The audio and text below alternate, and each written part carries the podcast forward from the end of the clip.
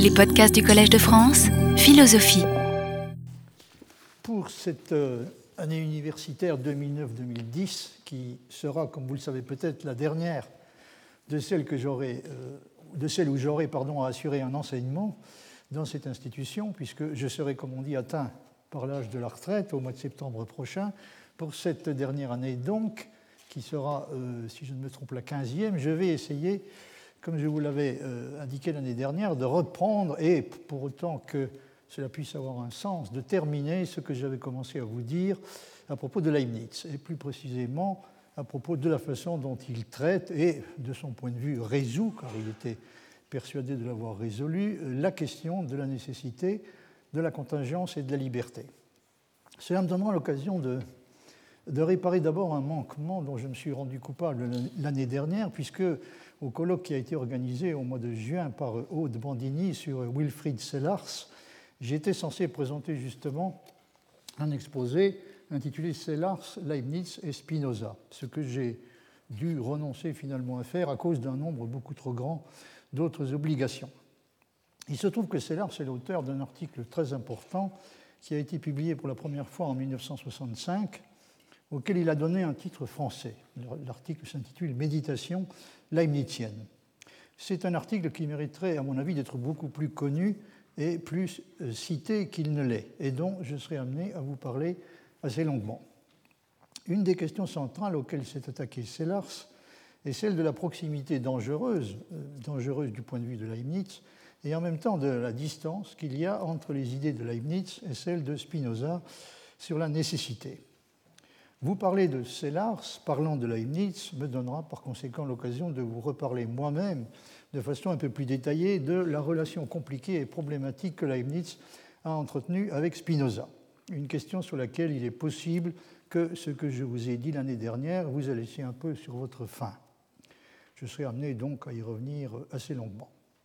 J'ai euh, essayé, comme d'habitude, de, distribuer le matériau euh, auquel j'ai l'intention, dont j'ai l'intention de, me servir, de le distribuer approximativement en 13 leçons, auxquelles j'ai donné des titres qui ne vous paraîtront peut-être pas très éclairants sur le moment, mais euh, le deviendront, je l'espère, un peu plus au fur et à mesure que nous avancerons dans le parcours que je vous invite à effectuer avec moi. Alors, je commencerai euh, par un, une séance bon, euh, à laquelle j'ai donné comme titre Sellars, Leibniz et Spinoza.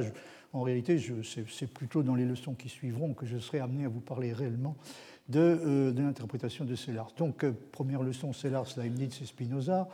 Deuxième, les trois espèces de nécessité. Alors, Leibniz distingue et tient particulièrement à ce que l'on distingue trois espèces, au moins trois espèces de nécessité. Il y a d'abord la nécessité qu'il appelle logique, géométrique ou ou métaphysique, la nécessité, si vous voulez, euh, logico-mathématique. Euh, ensuite, il y a la, nécessité physique et enfin euh, une espèce de nécessité qu'il appelle la nécessité morale. Et il souligne à différentes reprises que même la nécessité physique est au fond encore une nécessité morale, puisqu'elle n'est ce qu'elle n'est qu'en vertu, par exemple, le choix des, lois de, la nature aurait pu être différent si il n'avait pas été subordonné euh, à l'application du principe du meilleur. C'est parce que Dieu a choisi de créer le meilleur des mondes possibles que les lois de la nature sont ce qu'elles sont. Encore une fois, dans un monde possible différent, elles pourraient être différentes. Donc même la nécessité physique a un caractère moral, hein, est en fin de compte une, nécessité de nature morale.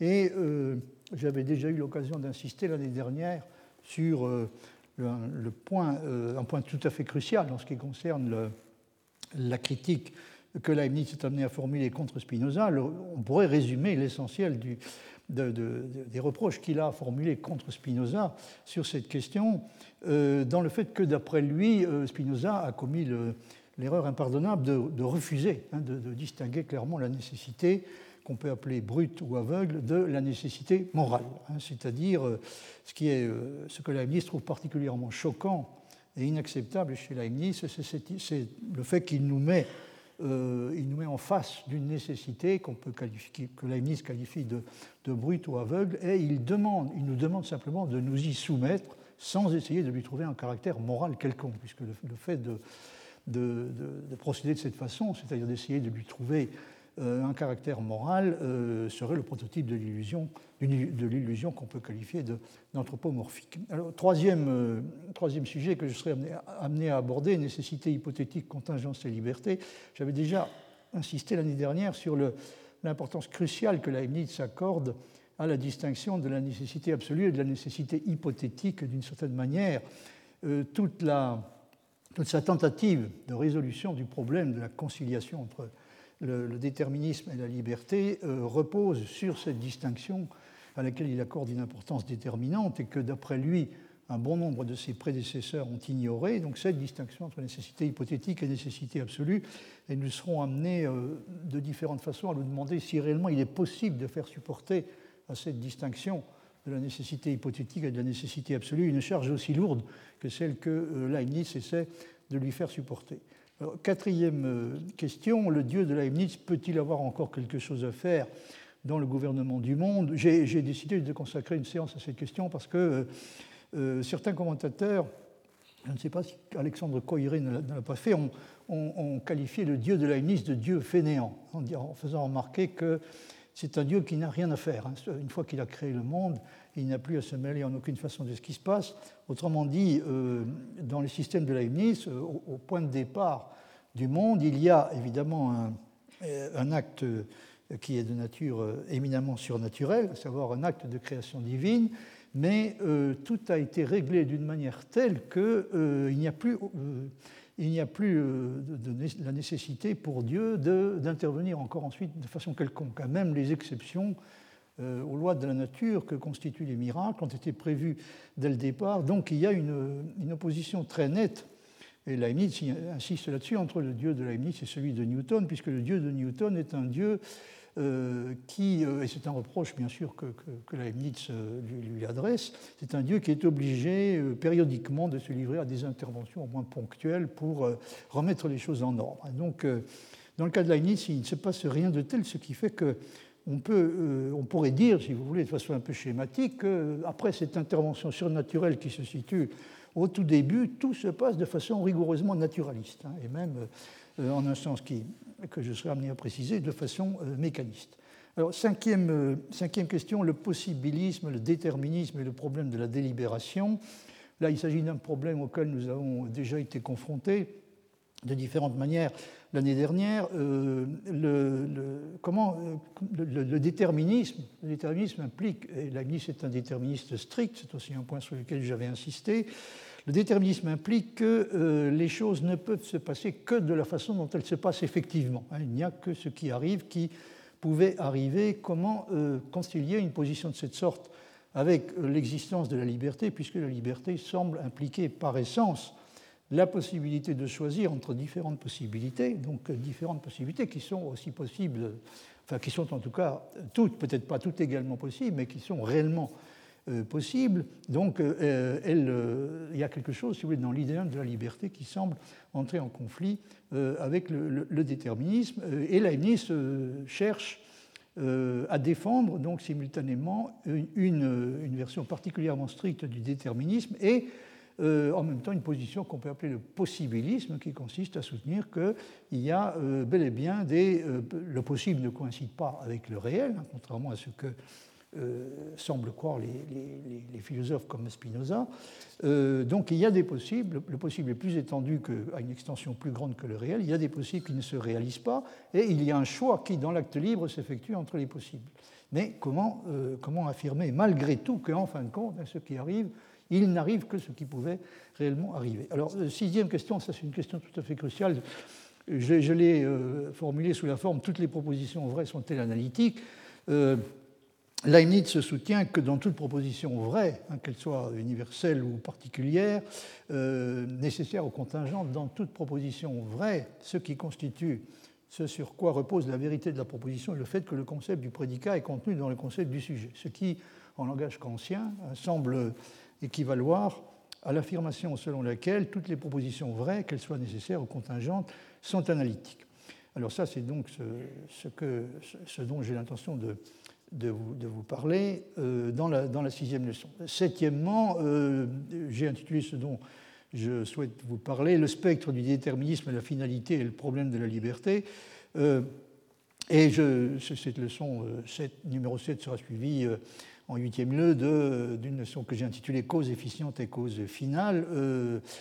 Pour, vous donner tout de suite une idée de ce dont il s'agit, il y a quelque chose évidemment dans la version leibnizienne du déterminisme qui le distingue radicalement de la nôtre, c'est l'intervention de la finalité. Évidemment, c'est que tout se passe, euh, aussi, que ce soit dans le domaine physique ou dans le domaine moral, chez Leibniz, tout se passe de, façon rigoureusement déterminée mais une bonne partie de ce qui se passe donc, euh, est soumis euh, et provient de, l'intervention de, valeurs et, de, et de fins. Hein, par conséquent, c'est un déterminisme qu'on ne pourrait en aucun cas assimiler à un déterminisme rigoureusement physique. Hein, le, déterminisme qui a cours dans le domaine de la morale n'est pas moins rigoureux que celui qui a lieu dans le domaine de, que celui qui opère dans le, dans le domaine de la causalité naturelle. Encore une fois, les, les choses sont aussi déterminées aussi rigoureusement dans le domaine de l'esprit que dans le domaine des, événements naturels, mais il y a évidemment cette intervention cruciale des, euh, raisons euh, et, des fins qui, euh, encore une fois, fait de cette version du déterminisme quelque chose qui est tout à fait différent de ce qu'on a l'habitude de discuter actuellement sous ce nom. Alors, sous cette, un peu dans le même, dans le même ordre d'idées, j'ai prévu de vous parler un peu d'une question qui sera la question 9 euh, qu'on pourrait formuler sous la forme peut-il y avoir une téléologie non métaphysique, c'est-à-dire y a-t-il une possibilité, y a-t-il une possibilité de réintroduire les causes finales, ce qui est évidemment le désir profond de Leibniz, y a-t-il une, possibilité de réintroduire les causes finales à côté des causes efficientes et de leur faire jouer un rôle réel, euh, objectif et important? Y a-t-il une possibilité de le faire qui soit en accord avec la méthode scientifique hein? C'est-à-dire, est-ce qu'il y a une façon euh, scientifique de réintroduire, disons schématiquement, est-ce qu'il y a une façon scientifique ou scientifiquement conforme de réintroduire euh, une chose qui mérite d'être appelée la téléologie? Dixième question, vérité de raison et vérité de fait. Là, j'aurais à vous parler de à vous parler de la distinction, de la façon dont Leibniz essaie de, euh, de la façon dont il croit être parvenu à la, réponse hein, adéquate et définitive à cette question de la distinction des vérités de raison et des vérités de fait. Euh, il soutient que euh, c'est une, une, une, thèse qui a évidemment un rapport direct avec, avec le fait que les, les, les, interprètes comme Russell et Coutura donc, ont interprété sa position comme consistant à affirmer que toutes les propositions vraies sont analytiques. Euh, dans ce cas-là, si toutes les propositions vraies sont analytiques, euh, les propositions nécessaires sont analytiques, mais les propositions contingentes le sont aussi. Et comment peuvent-elles rester contingentes euh, tout en étant néanmoins analytiques? Alors finalement, Leibniz est arrivé à une solution qui lui a paru satisfaisante, qui consiste à dire que toute proposition vraie, qu'elle soit nécessaire ou contingente, est susceptible de recevoir une démonstration a priori. Autrement dit, toutes les propositions, euh, la vérité de toutes les propositions, encore une fois qu'elles soient nécessaires ou contingentes, repose dans tous les cas sur l'analyse des concepts. Hein. toute proposition vraie peut être en principe démontrée simplement par l'analyse des termes. Mais, enfin, en tout cas pour Dieu, parce qu'il y a tout de même une différence qui est une différence importante entre les vérités de raison et les vérités de fait, c'est que dans, dans, le cas des vérités de raison, on peut arriver euh, on peut établir la vérité euh, par une analyse qui euh, aboutit en un nombre fini d'étapes, alors que dans le cas des propositions contingentes, l'analyse va à l'infini et seul Dieu dispose de la possibilité de fournir quelque chose qui mérite encore à la rigueur d'être appelé une démonstration. Évidemment pas si on considère qu'il est caractéristique de ce qu'on appelle une démonstration au sens strict d'être fini. Hein, nous pouvons donc démontrer les, vérités nécessaires euh, en un nombre fini d'étapes, mais nous ne pouvons rien faire de tel pour les propositions contingentes. Et pour les propositions contingentes, nous sommes condamnés, si l'on peut dire, à recourir, nous avons besoin de, la perception et de l'expérience, de l'expérience et de l'histoire. Il n'y a que de cette manière-là que nous pouvons connaître la vérité de ces propositions-là. Vous, voyez sans doute pourquoi ça pose un problème. Ça pose un problème parce que, euh, d'un côté, Leibniz tient particulièrement à à maintenir l'idée euh, d'une différence objective, une différence euh, intrinsèque et objective et euh, essentielle entre les vérités nécessaires et les vérités contingentes, et en même temps, il pourrait donner l'impression de suggérer comme réponse finale à cette question que il y a une différence, sinon quant à ce que sont réellement en elles-mêmes ces vérités, mais quant à la façon, il y a une différence dans la façon dont elles sont établies. Il y a, dans le cas des vérités nécessaires, nous parvenons, nous établissons la vérité en, en, un nombre fini d'étapes.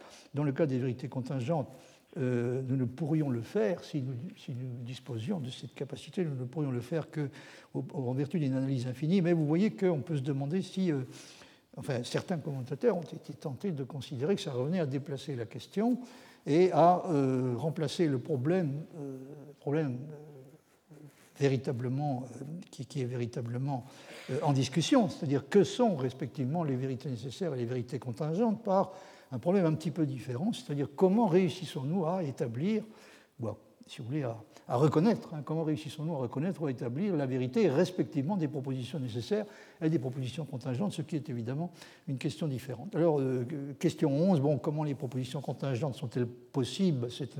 Question qui se situe exactement dans la continuité des précédentes, c'est-à-dire il s'agit de savoir si Leibniz, en fin de compte, a eu raison d'être convaincu d'avoir réussi à sauver la contingence, puisque son, son, problème majeur euh, face à, des, des, entreprises comme celle de Spinoza était de, de réussir à, à sauvegarder hein, et à, réaffirmer la réalité de la contingence. Enfin, euh, dernière question que je serai amené à aborder, je l'ai intitulée La résolution leibnizienne de la porie de Diodore. Euh, ça sera pour moi une occasion de,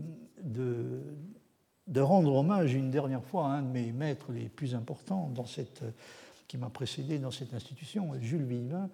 Je vous avais déjà parlé, euh, euh, quand j'ai fait deux années de cours euh, sur le thème Qu'est-ce qu'un système philosophique? J'avais déjà eu l'occasion de vous parler longuement de, de Villemin. Je serai amené donc à vous reparler de sa classification des systèmes, enfin, et plus précisément de la façon dont euh, il s'est servi de la porie de Diodore pour proposer une classification des systèmes de philosophie pratique.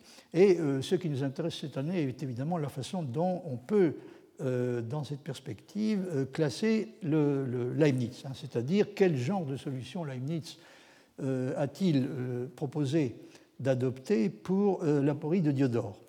Alors, dans, ce contexte-là, j'aurais à vous parler assez longuement de la euh, pas seulement de la solution que Leibniz a adoptée lui-même, mais de, la critique qu'il formule contre la solution euh, aristotélicienne. En deux mots, euh, Aristote, pour résoudre la porie de Diodore, choisit de, le problème que pose la porie de Diodore, choisit de, de, conserver le principe de contradiction et le principe du tiers exclu, mais d'abandonner le principe de bivalence, hein, ce, que, ce que Leibniz, pour sa part, refuse catégoriquement de faire. Et donc il se montre il se montre très critique à l'égard d'Aristote. Euh, il considère pour sa part qu'il est tout à fait impossible de remettre en question l'universalité du principe de bivalence. La raison qu'il donne pour cela est que, euh, d'après lui, le principe de bivalence, c'est-à-dire le principe selon lequel toute proposition possède l'une ou l'autre des deux valeurs de vérité, soit vraie, soit fausse, ce principe est une propriété euh, constitutive de la vérité. Hein. C'est une caractéristique définissante de la notion même de vérité, de sorte que si on acceptait de renoncer euh, au principe de bivalence ou de, limiter son application, euh, on ne saurait plus de quoi on parle quand on parle de vérité. Je voulais vous, citer à ce propos ce que dit Joseph Vidal-Rosset. Je vous avais déjà parlé, je crois, de Joseph Vidal-Rosset, précisément dans le contexte de ce, cours sur qu'est-ce qu'un système philosophique. Rosset doit être l'un des, rares avoir euh, euh, Vidal Rosset pardon, doit être un des rares à avoir écrit, une, euh, avoir écrit et publié une thèse sur, sur Jules Villemin, dont j'avais été amené déjà à vous parler. Or, il vient de publier, il a publié tout récemment un, livre intitulé cette fois Les paradoxes de la liberté. Et le sous-titre est Arguments logiques au sujet de la contingence, du libre arbitre et du choix rationnel. Vous voyez que ça tombe en plein dans notre sujet. Alors, à la fin, donc, en discutant les.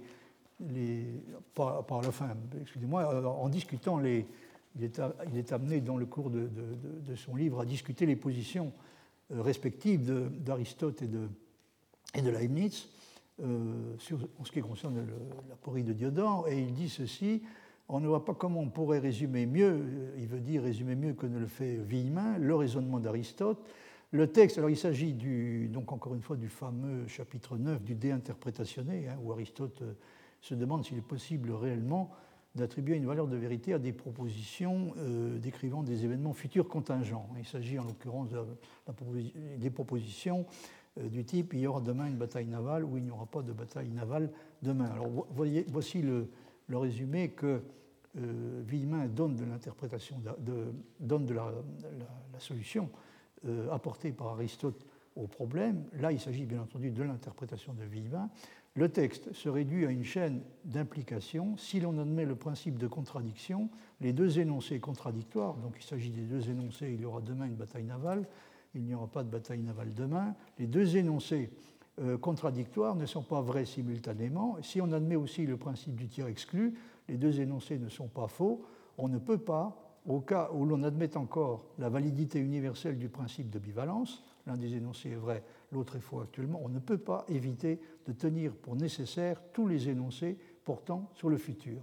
Par contraposition, l'existence de futurs contingents exigera, si l'on conserve la non-contradiction, et le tiers exclut qu'on mette en question la bivalence et que par conséquent, l'un des énoncés soit vrai et l'autre faux, mais seulement en puissance. Donc vous voyez, si euh, on accepte l'interprétation de Villemin, euh, il, faut, il faut conclure que euh, Aristote résout le problème en décidant, comme je le disais il y a un instant, de conserver le principe de contradiction. Il semble réellement difficile de faire autrement, mais de conserver également le principe du tiers exclu que, certains ont proposé euh, d'abandonner, mais de faire porter le, sacrifice, si l'on peut dire, sur le principe de bivalence, c'est-à-dire on ne peut pas euh, appliquer le principe de bivalence aux propositions qui décrivent des événements futurs contingents. Je me permets de vous lire encore le, commentaire que fait Vidal-Rosset sur ce point. Il est cependant difficile de comprendre la justesse de ce résumé de l'argument d'Aristote si l'on n'a pas à l'esprit à la fois la motivation philosophique d'Aristote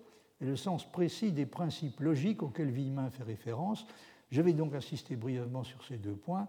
Aristote entend répondre au raisonnement de ceux qui, comme Diodore Chronos, adoptent ce que l'on appelle le fatalisme logique, sans pour autant nier ni la logique ni l'intuition du sens commun. C'est la raison pour laquelle il expose dans un premier temps l'argument du fatalisme logique, puis après avoir souligné les raisons pour lesquelles il ne rejette pas la loi classique du tiers exclu, il apporte son analyse et sa solution au problème logique des futurs contingents.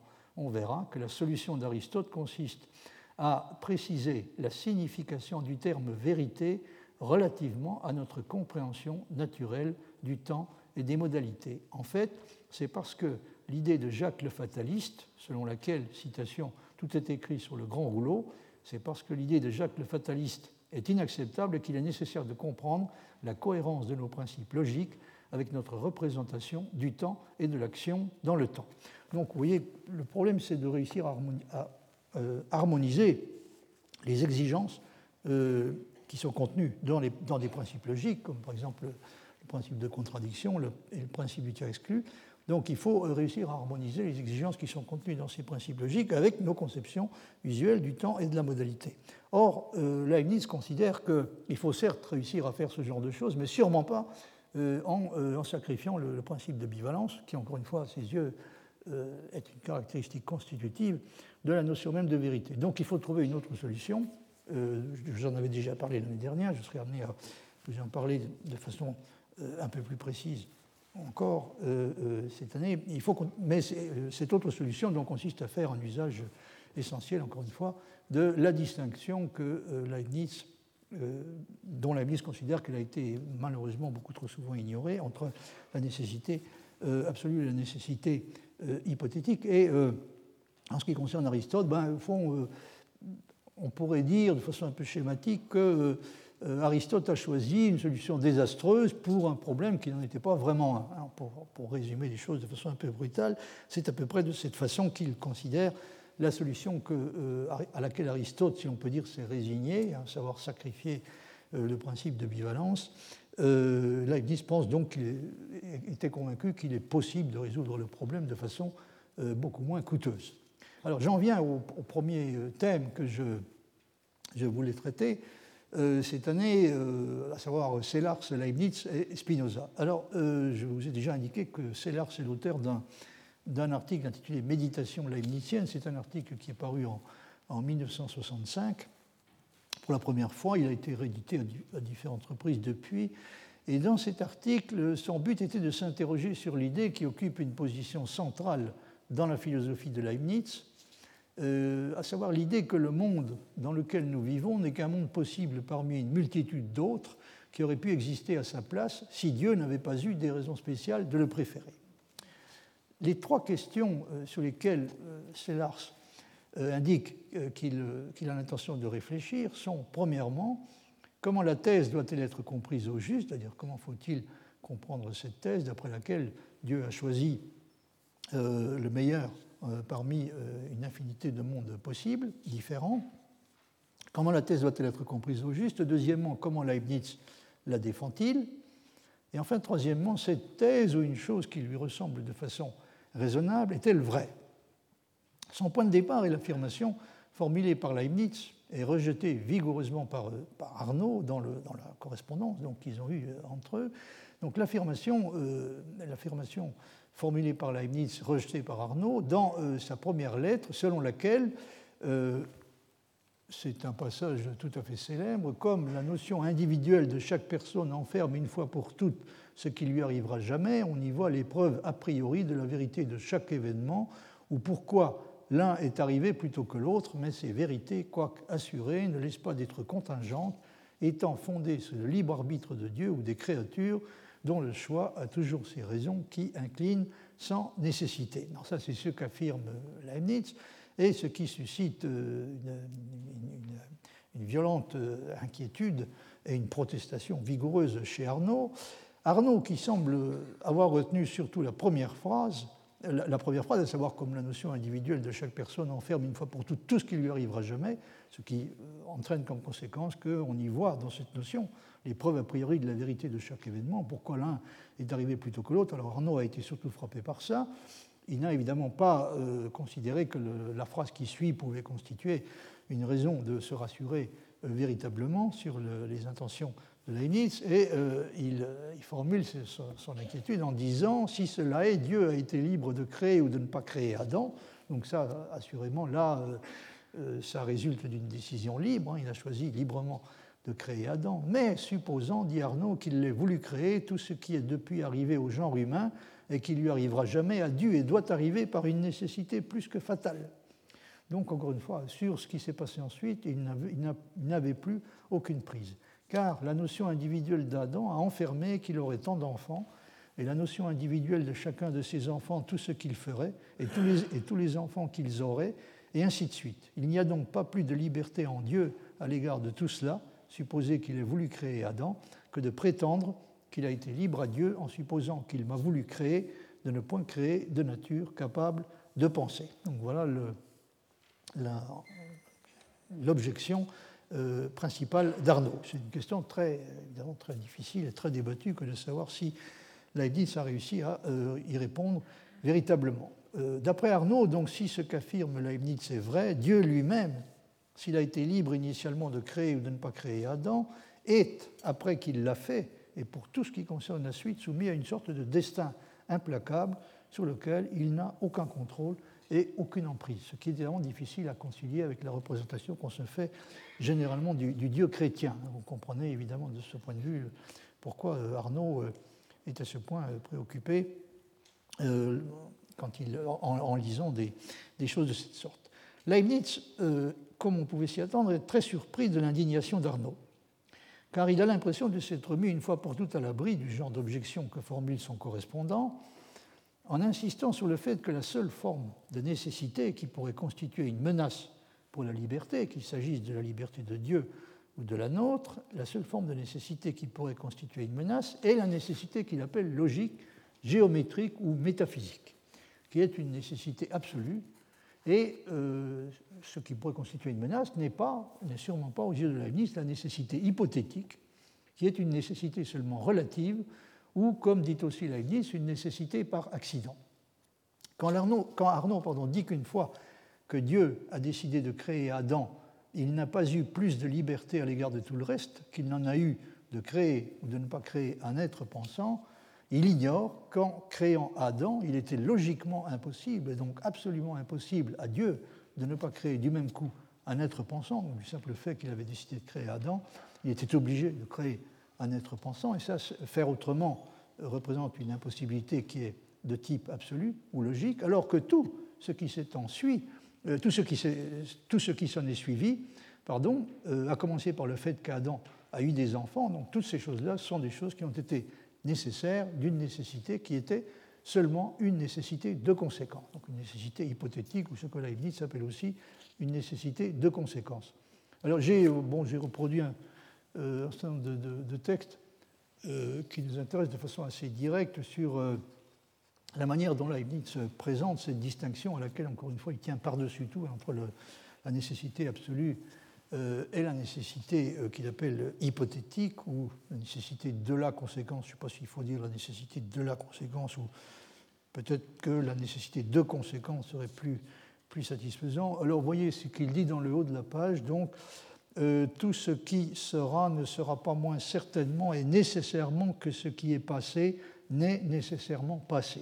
Alors là, c'est un peu surprenant parce qu'il utilise un mot que de façon générale, il a tendance à éviter, euh, à savoir le mot euh, nécessairement. Hein, normalement, il dit que les, événements futurs se produiront infaillibilitaires, certé, c'est-à-dire infailliblement, certainement, c'est non necessario, mais pas nécessairement. Mais là, il se laisse aller un peu il, avait la tendance à écrire un peu rapidement, et là, il, va jusqu'à dire tout simplement que tout ce qui sera ne sera pas moins nécessairement, pas moins certainement, pardon, et nécessairement que ce qui est passé n'est nécessairement passé. Donc, il, dit que euh, il, admet que, à ses yeux, hein, le, futur n'est pas moins certain et nécessaire que le passé ne l'est. Donc, il n'y a pas de différence de ce point de vue-là entre le, le cas du passé et celui du futur. Ce qui est passé est nécessairement passé. Le passé, comme on dit, est irrévocable. Et ce qui est futur euh, est dans la même situation que, à cet égard, que le passé. Ce qui est futur, donc ce qui, euh, ce qui doit arriver, euh, arrivera tout aussi certainement et nécessairement que ce qui est passé est arrivé nécessairement. Non pas, dit-il, parce qu'il est nécessaire par soi, mais parce qu'il suit des circonstances posées. Il ajoute des choses présentes, par exemple de la préscience de Dieu, ou de la même façon de la série des choses. Tout ce qui sera, il est vrai en tout état de cause qu'il sera, tout ce qui est vrai est, pour celui qui sait, certainement vrai, donc, donc tout ce qui sera, il est certain qu'il sera. Euh, là, il avait, il, avait, il avait écrit, mais il l'a il a supprimé. Enfin, en général, ce qui est entre chevrons correspond à des choses qu'il a ajoutées, ce qui est entre crochets à des choses qu'il a supprimées. Euh, donc, entre crochets, il avait écrit tout ce qui est certain. Cela est, d'une certaine façon, soit par soi, soit au moins par accident, à partir des choses posées, nécessaires. Donc, tout ce qui est, hein, que ce soit euh, quelque chose qui appartient au passé, quelque chose qui appartient au présent, ou quelque chose qui appartient au futur, est en un certain sens nécessaire. En quel sens? Eh bien évidemment au sens de la nécessité que Leibniz qualifie d'hypothétique. Tout ce qui est certain, poursuit-il, est inévitable, mais de la nécessité par accident ou hypothétique que j'ai dite, qui à coup sûr ne supprime pas la contingence ou la liberté du certain. L'argument où il est question de la préscience revient au même. Dieu sait d'avance ce qui sera, tout ce qui, donc tout ce qui sera Dieu le sait d'avance, ce que Dieu sait d'avance, Dieu le sait d'avance infailliblement, ce que Dieu sait d'avance infailliblement est infailliblement, donc si Dieu sait infailliblement que telle ou telle chose arrivera, par exemple qu'il y aura une bataille navale demain, alors infailliblement cette bataille navale aura lieu demain, même si hein, euh, son, occurrence fait intervenir de façon déterminante des décisions libres, par exemple des généraux ou des, ou des responsables politiques. C'est toute la difficulté évidemment de la position que, que défend Leibniz, il ne conteste en aucune façon que l'occurrence ou la non-occurrence de la bataille navale puisse, dépendre de façon, déterminante de, décisions libres des, des, responsables qui sont concernés, mais euh, il n'empêche que hein, si, si, la bataille navale arrive, eh bien, il était en quelque sorte décidé depuis le début qu'elle arriverait. Hein. Comment est-il possible de concilier euh, cette, vision des choses avec la liberté. Car, dit Leibniz, bien que toutes les choses qui seront soient nécessaires, elles ne sont pas cependant nécessaires par soi et absolument, ou encore à partir des termes, c'est-à-dire on ne pourrait pas les établir par l'analyse des termes en montrant que le contraire implique contradiction. Donc elles ne sont pas cependant nécessaires par soi et absolument, ou encore à partir des termes, mais par accident ou relativement. Donc il s'agit d'une nécessité qu'on peut appeler hypothétique. Euh, nécessité par accident ou encore nécessité relative, nécessité qui a un caractère donc hypothétique et relative. Je ne concède pas, dit-il, d'autres nécessités dans les actions libres que celles qui sont contraintes que celles que sont contraints de concéder pardon, ceux qui admettent la préscience divine dans toutes les choses futures contingentes. Donc, bien que ces, ces actions soient sues euh, à l'avance de Dieu, y compris donc les, les, actions libres que nous serons amenés à effectuer, font l'objet d'une connaissance euh, de Dieu. Euh, ce sont des choses que Dieu, dont Dieu a connaissance depuis le début. étant donné qu'une chose qui, si, si, Dieu sait que P, alors P est vrai, par conséquent, si Dieu sait que P, P étant une proposition qui décrit un événement futur, contingent. Alors la proposition qui décrit cet événement futur contingent est vraie, elle était vraie depuis le début.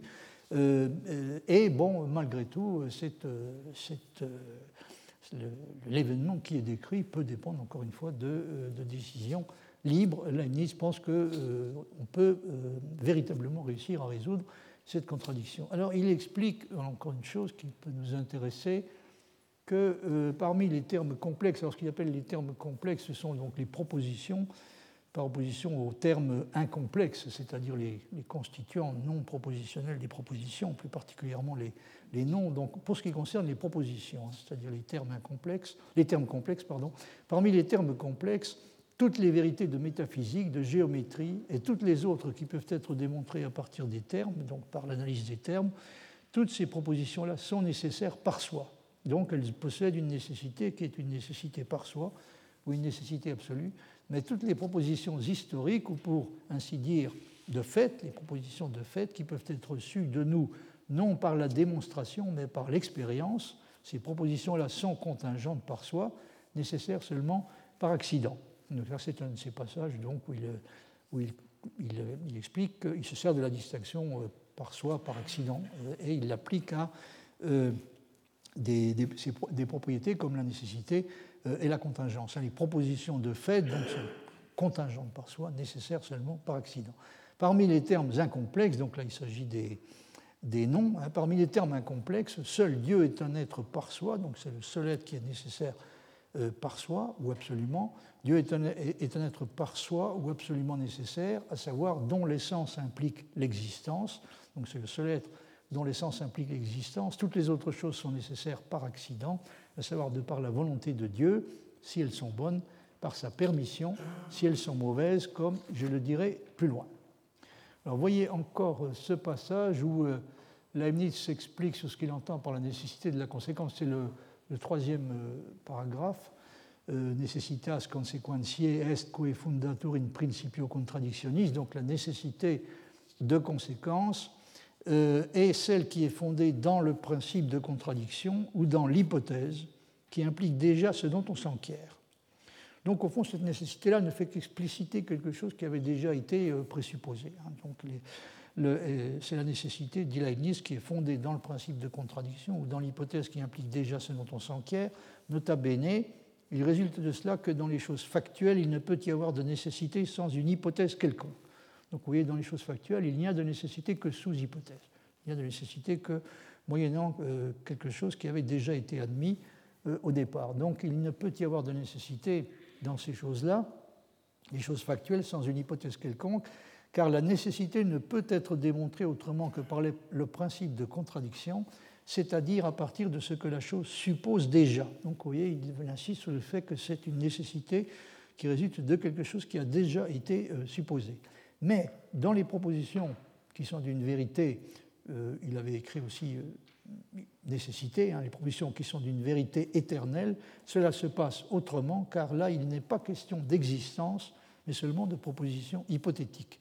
C'est pourquoi il faut dire qu'aucune proposition absolue n'est nécessaire en dehors de celle qui suit de la nature de Dieu. Assurément, aucun être n'existe en vertu de son essence ou nécessairement euh, en dehors de Dieu. Alors, si on essaie de comprendre exactement ce, ce que Leibniz cherche à dire, je crois que on peut dire ceci une proposition absolument nécessaire, comme c'est le cas des propositions dont la nécessité est de type logique, géométrique ou métaphysique, une proposition absolument nécessaire est une proposition dont la négation implique contradiction. Dans le cas d'une nécessité conditionnelle où la vérité d'une perception, la vérité d'une proposition Q résulte comme une conséquence nécessaire de la vérité d'une proposition P, c'est la négation de la proposition conditionnelle tout entière, si P alors Q, autrement dit la proposition P et non Q, qui implique contradiction. Dans ce cas-là, encore une fois, c'est la proposition conditionnelle, c'est la négation de la proposition conditionnelle tout entière qui implique contradiction. C'est ce qui caractérise le, type de nécessité que Leibniz appelle hypothétique. Ce qui distingue les propositions absolument nécessaires de celles qui ne le sont que conditionnellement, et dit Leibniz qu'elles ne comportent aucune affirmation ou présupposition d'existence. Hein, c'est ce qui semble caractériser à ses yeux les, les vérités nécessaires. Et en ce sens-là, elles peuvent être considérées comme étant elles-mêmes des propositions hypothétiques. Donc dans ce cas-là, c'est la proposition elle-même qui est hypothétique, alors que dans le cas de la nécessité hypothétique, c'est toute la, la, proposition conditionnelle dans, son intégralité, la proposition conditionnelle P alors Q, qui est euh, hypothétique. Dans le cas des propositions nécessaires, encore une fois, se semble suggérer que ce sont les propositions elles-mêmes, prises euh, individuellement, qui sont hypothétiques. Euh, ça pourrait vouloir dire à peu près ceci, que la proposition, dans tout triangle, la somme des angles est égale à deux angles droits, cette proposition n'affirme ni ne présuppose l'existence d'aucun triangle réel, mais affirme seulement que si une figure quelconque est un triangle, alors la somme de ces angles est égale à deux angles droits. Ce serait une façon de comprendre cette proposition comme étant par elle-même hein, déjà euh, une proposition hypothétique. De même, la proposition 2 plus 2 égale 4 n'affirme ni ne présuppose, semble-t-il, l'existence réelle d'aucune espèce d'objet ou d'ensemble d'objets, mais affirme seulement que si on ajoute deux objets à deux autres objets, on obtient comme résultat quatre objets. C'est le fait que les propositions absolument nécessaires ne formulent aucune assertion d'existence et ne dépendent pour leur vérité d'aucune assertion de cette sorte qui leur permet de se comporter de la même façon à l'égard de tous les mondes possibles entre lesquels elles ne font pas de différence. On dit précisément de ces propositions-là qu'elles sont vraies dans tous les mondes possibles et ça semble être lié de façon tout à fait directe au fait qu'elles ne formulent aucune euh, assertion et ne comportent euh, pas non plus aucune présupposition d'existence. On peut euh, encore exprimer la différence dont parle Leibniz en disant que les propositions nécessaires ne traitent que d'existants possibles ou hypothétiques et non d'existants réels, et qu'elles formulent des assertions qui sont vraies non seulement de ceux de ces existants qui existent dans le monde où nous vivons, mais également de tous ceux qui existeraient dans un monde possible ou dans un autre si celui-ci devenait réel. Alors voyez encore euh, ce passage qui est tiré d'un, texte intitulé Dialogue effectif sur la liberté de l'homme et l'origine du mal, qui date du 25 janvier 1695. Bon, les textes que je, viens de vous citer figurent dans, le, dans les, textes euh, inédits qui ont été publiés d'après les manuscrits de la bibliothèque de Hanovre par, euh, Gaston Grua. Alors, dans ce, texte-là, euh, on a affaire donc à un dialogue entre deux, deux, interlocuteurs, A et B. Donc A est un objecteur possible qui, a, qui éprouve certaines difficultés à accepter les affirmations de Leibniz. C'est c'est B qui formule les réponses de Leibniz. Alors vous voyez à la fin de, de, la première réponse de B, euh, B dit ceci, pour ce qui est de la préscience divine, Dieu prévoit les choses telles qu'elles sont et n'en change point la nature. Les événements fortuits et contingents en eux-mêmes le demeurent, nonobstant que Dieu les a prévus, ainsi ils sont assurés, mais ils ne sont point nécessaires.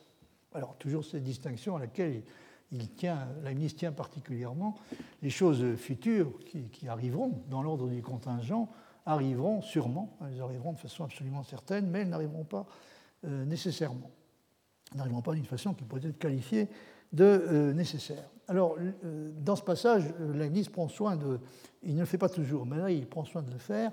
D'ordinaire, il, souligne, et il le fait avec insistance, que ce n'est pas parce que les choses sont prévues qu'elles arrivent. Ce n'est pas parce que les choses, parce que Dieu prévoit que les choses arriveront qu'elles arriveront, c'est parce qu'elles arriveront qu'il les prévoit.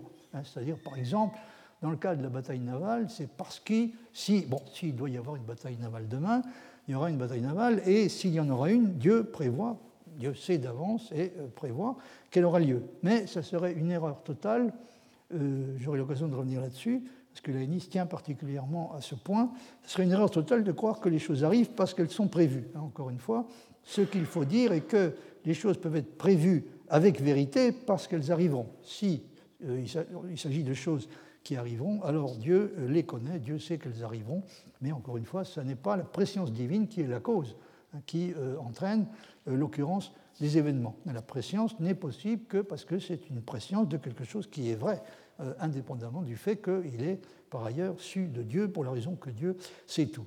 Alors l'interlocuteur euh, de, Leibniz, interlocuteur potentiel de Leibniz, euh, a, évidemment n'est pas très satisfait de cette distinction que Leibniz cherchait à faire entre ce qui est assuré et ce qui est nécessaire, et il dit assuré ou infaillible, n'est-ce pas à peu près la même chose euh, réponse leibnizienne, il y a de la différence. Il est nécessaire que 3 fois 3 font 9, et cela ne dépend d'aucune condition. Donc c'est vrai, euh, est nécessaire d'une nécessité absolue. Dieu même ne le saurait empêcher, mais un péché futur peut être empêché si l'homme fait son devoir, quoique Dieu prévoit qu'il ne le fera point. Donc vous voyez, le péché futur euh, que Dieu connaît. Si, le péché doit avoir lieu, Dieu sait qu'il aura lieu, mais j'insiste encore une fois sur le fait que Dieu sait qu'il aura lieu parce qu'il aura lieu et non pas l'inverse. Alors, euh, donc, euh, Dieu même ne saurait empêcher ce péché, mais un péché futur peut être empêché si l'homme fait son devoir, quoique Dieu prévoit qu'il ne le fera point. Ce péché est nécessaire parce que Dieu l'a prévu, et si Dieu, et si Dieu ne l'a prévu que parce qu'il sera, il s'ensuit que c'est comme si on disait il sera nécessairement supposé qu'il sera. Donc là, ça résume assez bien le, sophisme que Leibniz euh, dénonce régulièrement. C'est le sophisme qui consiste à dire euh, si Dieu sait que ça arrivera, alors ça arrivera nécessairement, alors qu'encore une fois, ce qu'il faut dire est que si cela arrivera, alors Dieu sait que cela arrivera, ce qui, euh, si vous voulez, explicite simplement une caractéristique de ce que nous appellerions nous la logique du verbe savoir. Hein. Si vous dites je sais que P, ça implique que P est vrai. On ne peut connaître ne peut faire l'objet de, savoir au sens propre du terme qu'une proposition vraie. Mais encore une fois, euh, c'est parce que Dieu, euh, c'est parce que euh, cet, événement, l'événement qui nous, qui nous, intéresse et qui nous préoccupe, c'est parce que cet événement aura lieu que Dieu peut savoir qu'il aura lieu. Donc, ceux qui pensent que du moment qu'un péché sera commis et qu'il est prévu qu'il le sera, il sera commis nécessairement, commettent l'erreur de transformer une vérité logique incontestable, mais sans contenu réel, à savoir la vérité logique, nécessairement, si cette chose arrivera, alors elle arrivera. Ils commettent donc l'erreur de la transformer euh, en une proposition qui non seulement n'est pas logiquement vraie, mais est même fausse. Hein. C'est-à-dire la proposition, si cette chose arrivera, alors elle arrivera nécessairement. Leibniz euh, prend parfois, pour expliquer ce qu'il veut dire, quand il parle d'une nécessité qui est seulement conditionnelle, il prend parfois l'exemple suivant. Dieu aurait pu ne créer aucune figure qui soit un carré parfait, mais à partir du moment où il a accepté de créer des objets de cette sorte, c'est-à-dire des carrés parfaits, comme faisant partie du meilleur des mondes possibles, il ne pouvait pas empêcher l'imperfection relative que représente l'existence de lignes dont la longueur ne peut être exprimée que par un nombre incommensurable, en l'occurrence les euh, diagonales des carrés concernés ne pouvait pas créer, s'il avait décidé de créer des carrés réels, parce que ça faisait partie des mondes possibles, il ne pouvait évidemment pas euh, créer des carrés euh, sans diagonale. Donc il est obligé d'accepter ce que la présente dans ce passage, dans ce genre de contexte, comme une imperfection relative. Alors il serait, dit-il, tout à fait ridicule, évidemment, de reprocher au créateur d'avoir accepté ce genre de défaut, si on peut l'appeler ainsi, dans la mesure où il n'était réellement pas en son pouvoir de l'éviter, puisqu'il aurait fallu pour cela surmonter une impossibilité logique, c'est-à-dire une impossibilité absolue, celle d'un carré parfait dont la diagonale serait commensurable aux côtés.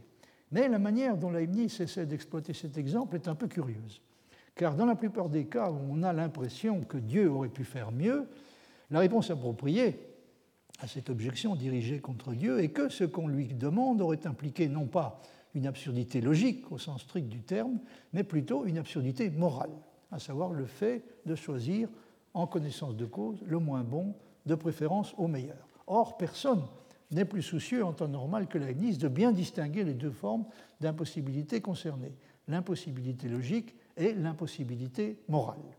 Il n'est pas du tout certain, en tout cas, que l'impossibilité de créer des esprits confirmés une fois pour toutes dans le bien, sans créer en même temps des esprits qui tombent au moins de temps à autre dans le péché, que cette impossibilité puisse être comparée réellement à l'impossibilité de créer des carrés sans diagonale.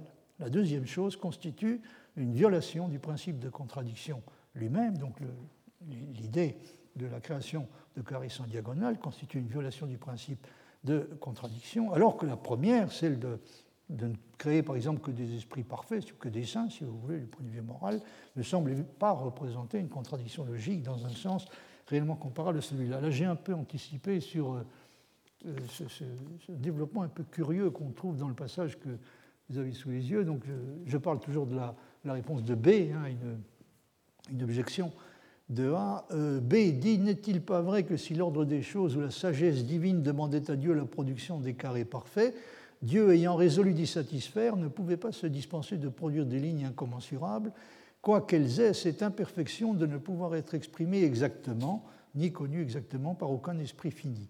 Car un carré ne saurait être sans diagonale, qui est la distance des angles opposés. Poussons la comparaison plus avant et comparons les lignes commensurables avec les esprits qui se soutiennent dans leur pureté, et les incommensurables avec les esprits moins réglés qui tombent ensuite dans le péché il est visible que cette irrégularité des lignes incommensurables vient de l'essence même des figures, ne doit point être imputée à Dieu, donc ne peut en aucun cas être tenu pour responsable de ça. Il est visible même que cette incommensurabilité n'est pas un mal que Dieu ne puisse point produire. Il est bien vrai aussi que Dieu aurait pu l'éviter en ne créant point de figure.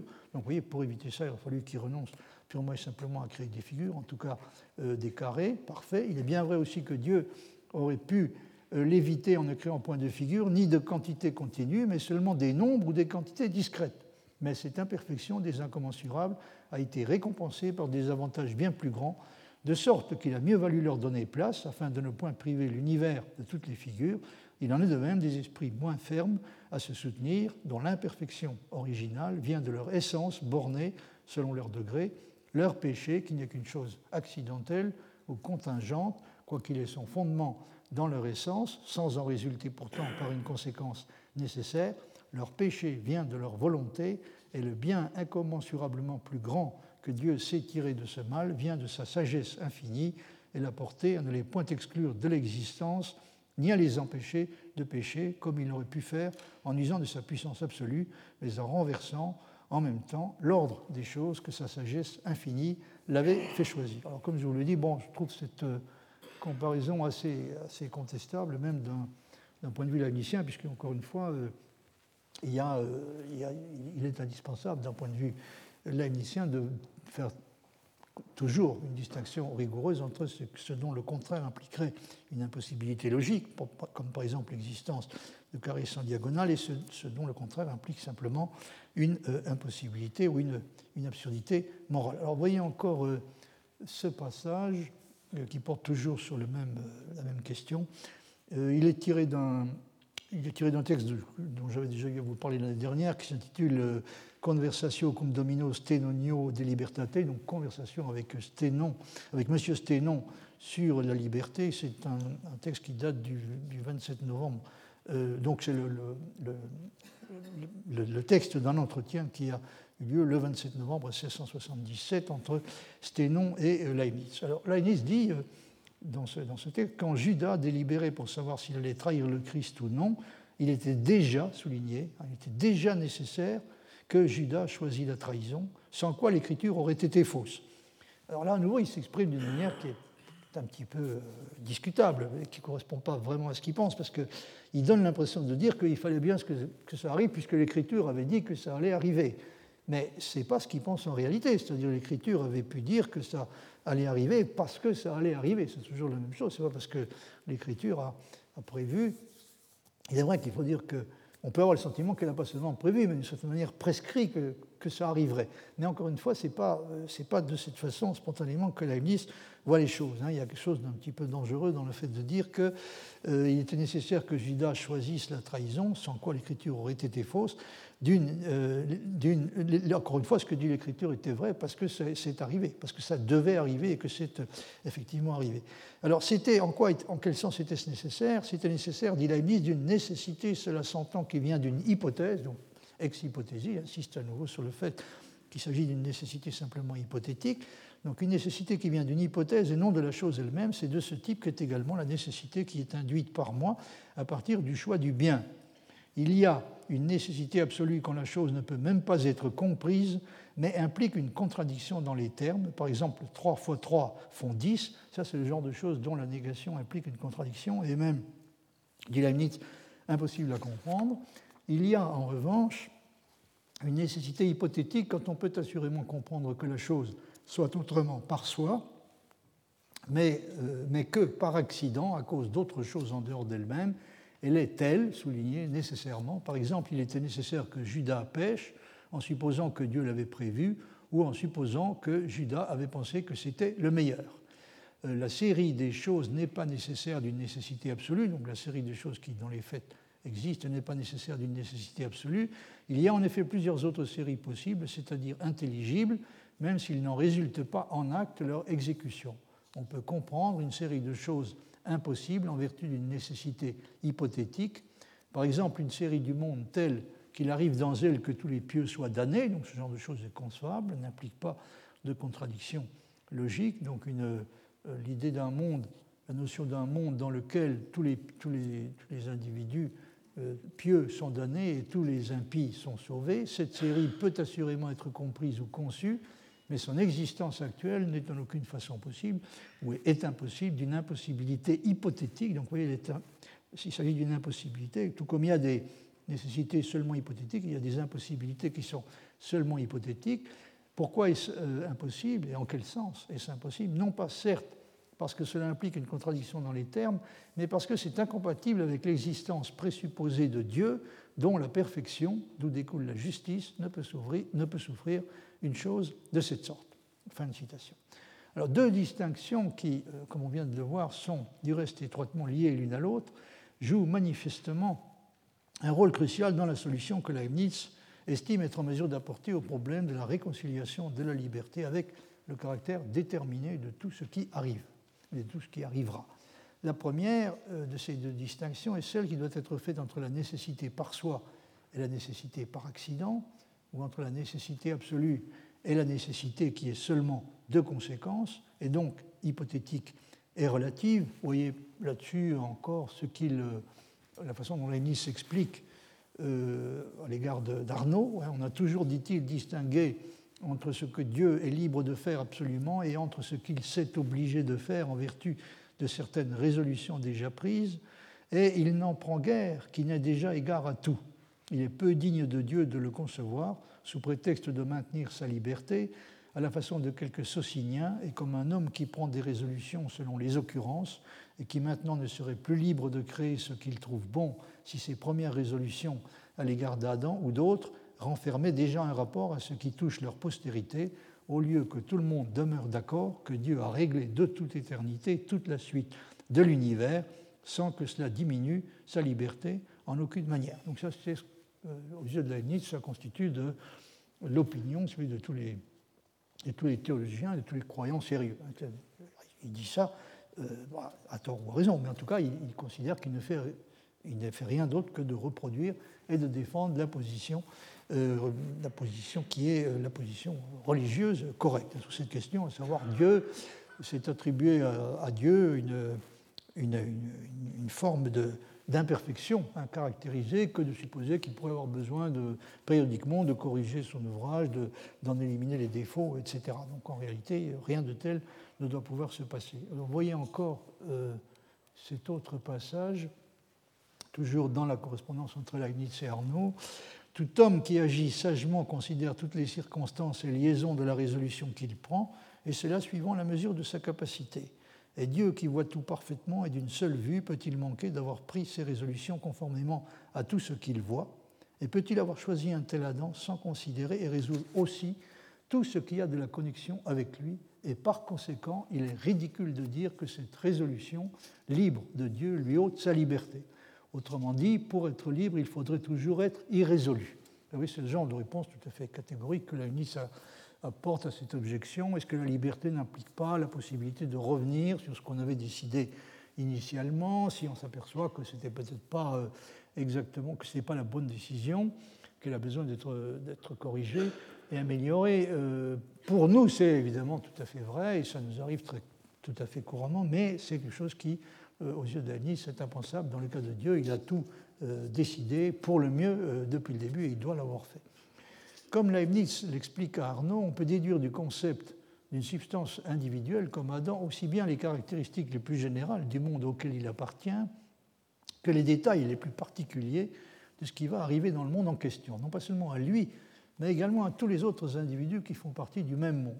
Et on peut aussi, bien entendu, en déduire les exceptions miraculeuses que Dieu peut avoir jugé bon dans ce monde-là de faire parfois aux lois. Vous voyez euh, encore ces deux, passages, car euh, dit Leibniz, comme il y a une infinité de mondes possibles, il y a aussi une infinité de lois, les unes propres à l'un, les autres à l'autre, et chaque individu possible de quelque monde enferme dans sa notion les lois de son monde. Alors il résulte de ça, on aura l'occasion d'y revenir, que euh, dans la conception leibnizienne, un individu ne peut appartenir qu'à un et un seul monde possible euh, qui lui est propre, hein, puisque du concept de cet individu, on doit pouvoir déduire euh, la totalité, on doit pouvoir en principe euh, déduire la totalité de ce qui se passe, euh, ce qui s'est passé, ce qui est en train de se passer, ce qui se passera dans le monde en question. Donc il y a un lien, si vous voulez, il y a un lien nécessaire qui existe entre le concept d'un individu et les lois qui sont les lois du monde dont il fait partie.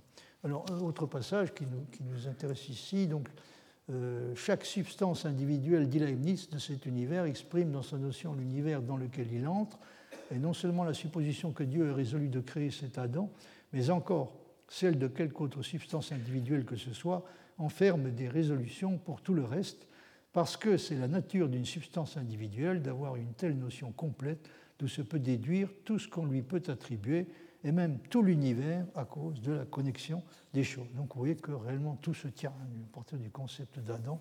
On doit pouvoir, Dieu le peut en tout cas, euh, reconstruire le, dans son intégralité, jusque dans le plus petit détail, le, monde possible dont fait partie Adam. Et encore une fois, le monde, ce monde possible est le seul dont Adam pourrait faire partie.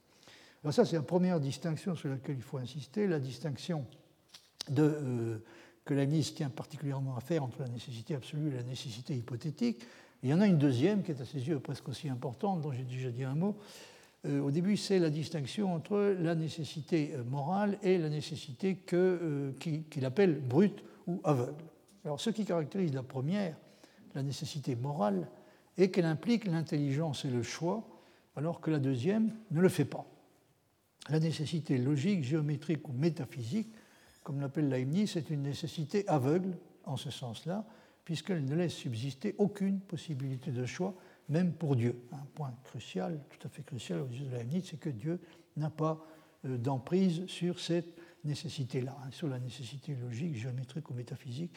Il n'a aucune espèce d'emprise, contrairement à ce qui a été affirmé par certains philosophes, comme par exemple Descartes, euh, à travers ce qu'on appelle la doctrine de la création des vérités éternelles. Hein. Dieu est privé, sans que ce soit de, sa part une, une forme d'imperfection ou d'impuissance, est privé de toute espèce de pouvoir sur ce genre de nécessité-là.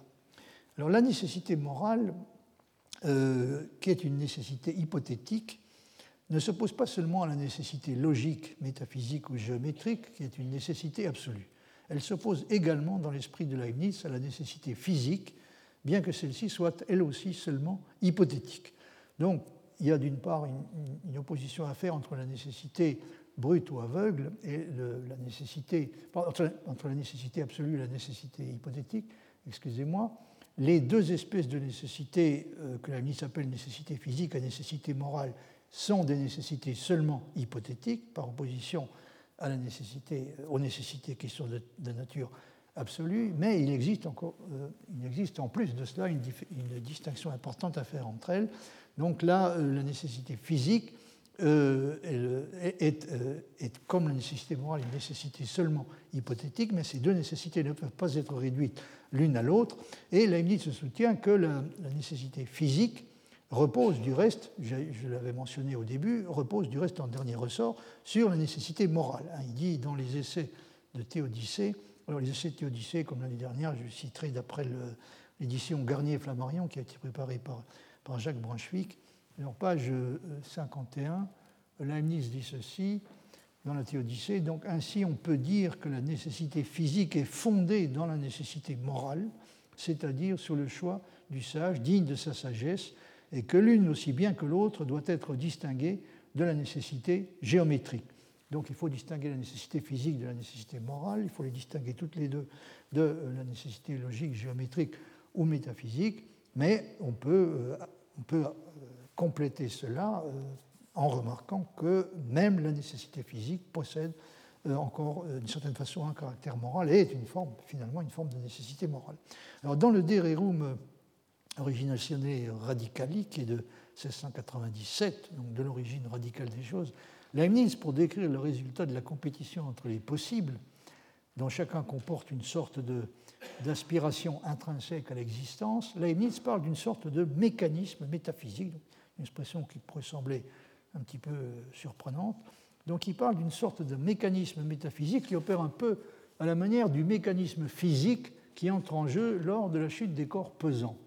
Hein, il dit, euh, il dit ceci, je vous ai traduit un, extrait euh, du texte, on comprend déjà euh, merveilleusement, on comprend déjà comment, dans l'origine des choses elles-mêmes, s'exerce une certaine mathésis divine ou un mécanisme métaphysique, donc ce qui a donné lieu au monde tel que nous tel que nous l'observons, donc, est quelque chose que Leibniz appelle une certaine mathématique divine ou un mécanisme métaphysique, et on comprend donc comment s'effectue ce qu'il appelle la détermination du maximum, de la même façon que parmi tous les angles, le plus droit est déterminé en géométrie et que les liquides placés dans des milieux hétérogènes s'assemblent en la figure qui a le plus grand contenu, à savoir la sphère, mais par-dessus tout, de la même façon que dans la mécanique ordinaire, lorsque plusieurs corps pesants sont en compétition, il se produit finalement le mouvement par lequel a lieu la descente la plus grande au total. Leibniz utilise aussi cette comparaison dans le discours de métaphysique. De même, en effet, dit-il que tous les possibles tendent avec un droit égal à l'existence en proportion de leur réalité. De même, tous les poids tendent avec un droit égal à la descente en proportion de leur pesanteur. Et de même qu'ici a lieu le mouvement qui produit la plus grande descente des corps pesants, de même là advient le monde par lequel se fait la plus grande production de possibles. Mais vous doutez que ce genre de, comparaison qu'utilise Leibniz euh, a ses limites et ne doit surtout pas, euh, il ne faudrait surtout pas que cette comparaison soit comprise comme une explication, pour la raison suivante.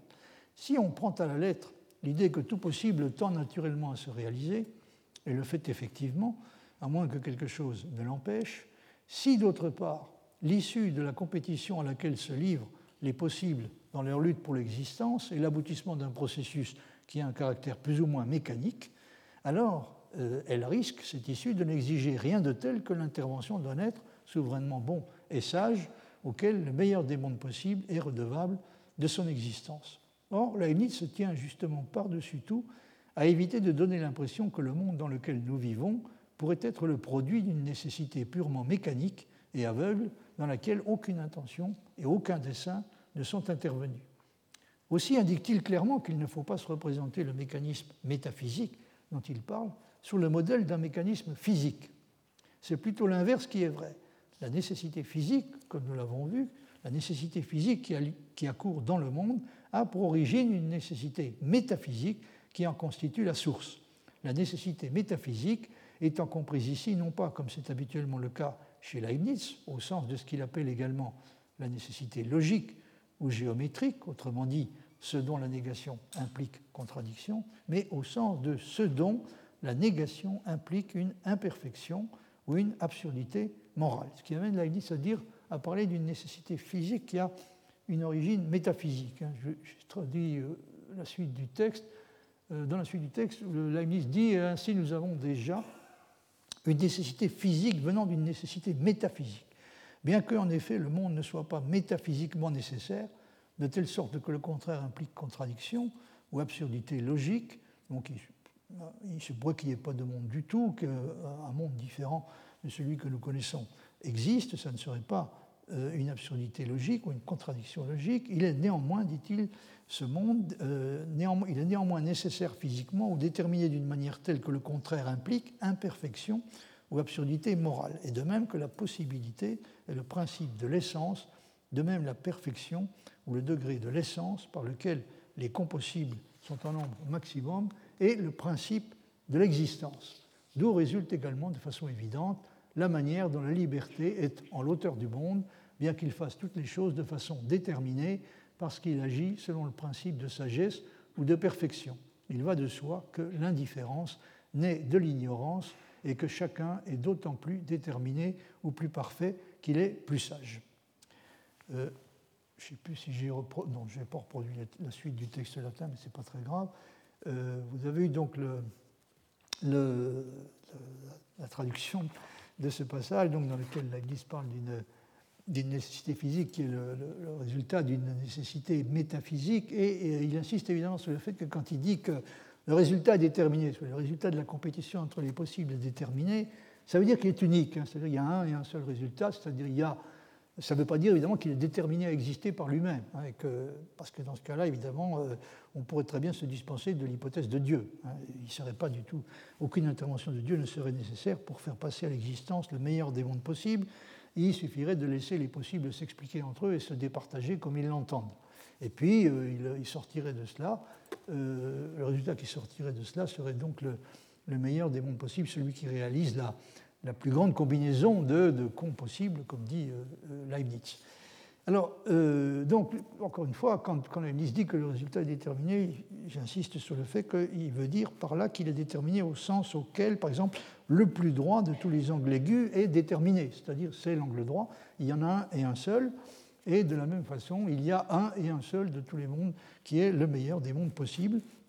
donc, le, le meilleur des mondes possibles est déterminé en ce sens-là, mais il n'est pas déterminé par lui-même à exister. Hein, il n'existe que parce qu'il y a eu l'intervention d'un euh, souverain, d'un esprit euh, tout-puissant qui euh, a décidé de le faire exister en fonction du, en appliquant le principe du meilleur, qui a, qui a, pris la décision de faire exister le meilleur des mondes possibles. Alors je crois qu'on rend assez facilement justice à Leibniz si on fait l'effort de comprendre exactement euh, qui, veut dire cela. Hein, si on fait l'effort de comprendre exactement ce qu'il veut dire quand il dit que le, meilleur des mondes possibles euh, est déterminé. Encore une fois, il est déterminé non pas au sens où il serait déterminé à agir, il serait déterminé à exister, pardon, euh, déterminé à exister de toute façon, mais il est déterminé en ce sens qu'il est unique. Hein. il, y a un seul monde qui était le meilleur des mondes possibles, indépendamment de Dieu. Hein. C'est-à-dire le, le, fait que le meilleur des mondes possibles soit le meilleur des mondes possibles est aussi une chose sur laquelle Dieu n'a pas de prise. Il a le pouvoir de décider de le faire exister et son intervention est indispensable. Mais ce n'est pas lui hein, qui, euh, qui, a décidé, euh, éventuellement en, vertu de son bon plaisir, que c'était euh, ce monde-là qui était le meilleur. Alors, dans le discours de métaphysique, par exemple, Leibniz dit à ce propos-là que. Excusez-moi. Oui, on peut même dire que Dieu, en tant qu'il est un esprit, est l'origine des existences. Donc oui, là, il réaffirme avec force le, caractère indispensable de cette intervention d'un esprit tout-puissant pour, euh, pour, faire euh, exister euh, les choses. On peut même dire que Dieu, en tant qu'il est un esprit, est l'origine des existences. Autrement, s'il manquait de volonté pour choisir le meilleur, donc oui, il y a bien eu un acte de volonté, un acte de volonté qui a entraîné le choix du meilleur. Hein, mais c'est vraiment un acte de volonté. Dieu, la volonté de Dieu ne lui permet pas de décider de ce qui est le meilleur. Elle lui permet seulement, une fois qu'il l'a reconnu, de le choisir. Mais il est indispensable qu'il y ait cet acte de volonté pour que quelque chose existe. Donc on peut même dire que Dieu, en tant qu'il est un esprit, est l'origine des existences. Autrement, s'il manquait de volonté pour choisir le meilleur, il n'y aurait aucune raison pour qu'un possible existât préférablement aux autres. Et là, c'est vraiment un de ces passages où Leibniz, évidemment, euh, se, distancie considérablement euh, par rapport à Spinoza. Hein, insiste sur le fait que, euh, bien que les possibles, si vous voulez, disposent d'une certaine aspiration, en quelque sorte, hein, à l'existence, c'est-à-dire les possibles ont une certaine tendance intrinsèque à l'existence, mais en même temps, cette tendance intrinsèque à l'existence qu'ils possèdent n'est rien sans l'intervention supplémentaire d'un acte de volonté de la part de Dieu. Par conséquent, le fait que le concept d'un être possible, euh, considéré seulement en tant que possible, soit celui d'un être qui comporte davantage de réalité ou de perfection que d'autres, ce fait ne suffit certainement pas par lui-même à faire qu'il existe de préférence à eux. Il faut pour cela donc l'intervention d'un esprit qui, dit Leibniz, est le plus grand et le plus sage de tous et qui est animé par la volonté de choisir le meilleur. Il y a donc bien, n'en déplaise à, Bertrand Russell, je vous avais parlé de ça l'année dernière, il y a donc bien sur la question du, du passage des possibles à l'existence, il y a bien sur cette question une différence essentielle entre ce que dit Leibniz et ce que dit Spinoza, ou en tout cas Leibniz tient euh, à maintenir l'existence d'une différence essentielle. Alors si la nécessité physique et la nécessité morale sont, comme on l'a vu, différentes, elles ont malgré tout entraîné un point commun important qui est que, la différence de la nécessité logique, elles inclinent sans pour autant nécessiter réellement. Et là, nous voyons intervenir euh, cette formule qui revient euh, vraiment de façon constante chez Leibniz, hein, c'est-à-dire l'idée que, que qu'il s'agisse de la nécessité physique ou de la nécessité morale, ce sont des nécessités qui ne nécessitent pas vraiment, en toute rigueur, hein, qui ne nécessitent pas vraiment, mais qui, dont il faudrait dire plutôt qu'elles inclinent sans nécessité. non seulement, dit Leibniz, les vérités contingentes ne sont point nécessaires, mais encore les liaisons ne sont pas toujours d'une nécessité absolue, car il faut avouer qu'il y a de la différence dans la manière de déterminer entre les conséquences qui ont lieu en matière nécessaire et celles qui ont lieu en matière contingente. Les conséquences géométriques et métaphysiques nécessitent, mais les conséquences physiques et morales inclinent sans nécessité. Donc vous voyez là, du point de vue du vocabulaire, il va jusqu'à dire qu'au fond, bien qu'on ait affaire à quelque chose qui relève incontestablement de ce qu'il appelle la nécessité hypothétique. Cependant, on pourrait tout aussi bien dire qu'on euh, y a, une, on a affaire à des, nécessités qui, stricto sensu, ne nécessitent pas, mais simplement euh, inclinent. Donc, les conséquences physiques et morales inclinent sans nécessité, le physique même ayant quelque chose de moral et de volontaire, nous avons déjà vu ce point, donc le physique même ayant quelque chose de moral et de volontaire par rapport à Dieu, puisque les lois du mouvement n'ont point d'autre nécessité que celle du meilleur. même les lois, du mouvement, qui sont des, lois physiques, donc sont des lois dont on pourrait très bien dire que la nécessité est celle du meilleur. La nécessité qu'elles possèdent, le fait que ces lois-là soient ce qu'elles sont, provient d'une application par Dieu du principe du meilleur. Autrement dit, ni la relation de conséquences physiques, qui repose sur les lois naturelles, qui gouvernent la succession causale des phénomènes, ni celle de conséquences morales, qui fait que le plus grand bien apparent sera choisi dans tous les cas. Donc aucune de ces deux nécessités n'est à proprement parler nécessitante. Une question difficile qui se pose ici est la suivante. Faut-il comprendre que la nécessité dont nous parlons n'est pas réellement nécessitante, essentiellement parce qu'elle est seulement hypothétique, ce qui, au moment où la décision va être prise, se présente comme le plus grand bien apparent, sera nécessairement choisi, mais il n'y a pas de nécessité dans le fait qu'il se présente au moment décisif comme le plus grand bien apparent, et nous disposons de moyens divers pour faire en sorte que ce ne soit pas le cas. Autrement dit, est-ce que c'est ça qui est contingent, sur le fait que le bien euh, qui se présente à un moment donné comme étant le plus grand bien apparent soit ce qu'il est, semble être un fait éminemment contingent, et Leibniz insiste sur le fait que cette occurrence d'un bien déterminé qui se présente comme le plus grand bien apparent, euh, est une chose sur laquelle nous disposons d'un certain pouvoir. Par exemple, nous pouvons différer le moment de la décision, même quand un bien se présente comme étant le plus grand bien apparent. Nous pouvons décider que le moment n'est pas venu, n'est pas encore venu de décider, et il se peut qu'à euh, un autre moment, un bien euh, différent se présente à son tour comme étant le plus grand bien apparent et comme étant peut-être un bien plus réel que le bien précédent. Alors, est-ce que ce qui est contingent, c'est ça, c'est-à-dire l'occurrence à un moment donné hein, à l'esprit de, quelque chose qui se présente comme étant le plus grand bien apparent, de quelque chose plutôt qu'autre chose, ou bien est-ce que c'est la liaison elle-même, hein, la liaison qui existe entre le fait qu'un bien se présente comme étant le plus grand bien apparent et le fait que l'action s'ensuit. Hein, est-ce qu'on doit admettre que, que, ce n'est pas plutôt la relation qui existe entre le fait qu'une chose se présente au moment crucial, sous l'aspect du plus grand bien apparent, et le fait qu'elle soit choisie, est-ce que ce n'est pas cette relation qui est euh, qui n'est pas nécessitante. Hein? C'est en un sens incontestable si cela signifie simplement que la nécessité en question n'est pas logique, hein, ce, sur quoi Leibniz insiste, et donc pas logiquement contraignante. Mais cela pourrait difficilement suffire à rassurer ceux qui pensent que la liberté de l'action n'implique pas seulement qu'il était logiquement, mais également qu'il était possible réellement et concrètement de faire autrement. J'ai déjà insisté sur cette difficulté, je serai amené à y revenir à différentes reprises cette année. donc Leibniz essaie de rassurer les, les, objecteurs potentiels en disant mais il n'y a pas de nécessité parce qu'il n'y a pas de nécessité logique. En gros, il n'y a pas de nécessité parce que la seule forme de nécessité dont on pourrait parler. Et encore, ce n'est même pas vraiment une nécessité, puisque c'est une nécessité qui, en, toute rigueur, ne nécessite pas, mais incline seulement. Donc la nécessité n'est pas logique. Hein, ce n'est pas une nécessité logique. Euh, la nécessité logique étant la seule qui pourrait véritablement menacer la liberté. Mais est-ce que, est-ce que ça suffit évidemment à rassurer un objecteur euh, euh, potentiel qui, qui, sera vraisemblablement quelqu'un qui aimerait qu'on lui explique qu'il était il était réellement et concrètement possible d'agir autrement, et pas simplement logiquement possible d'agir autrement, ce que personne évidemment ne conteste. Alors à certains moments, Leibniz se semble dire que la liaison des causes et des effets qui détermine le choix de l'agent n'est même pas nécessaire d'une nécessité seulement hypothétique. Comme vous avez déjà pu vous en rendre compte probablement, donc la façon dont Leibniz s'exprime sur euh, cette distinction de la nécessité absolue et de la nécessité euh, hypothétique est extrêmement compliquée. Hein. Il dit des choses qui sont euh, par moments assez difficiles à mettre ensemble. Voyez par exemple ce qu'il dit dans, dans ce passage.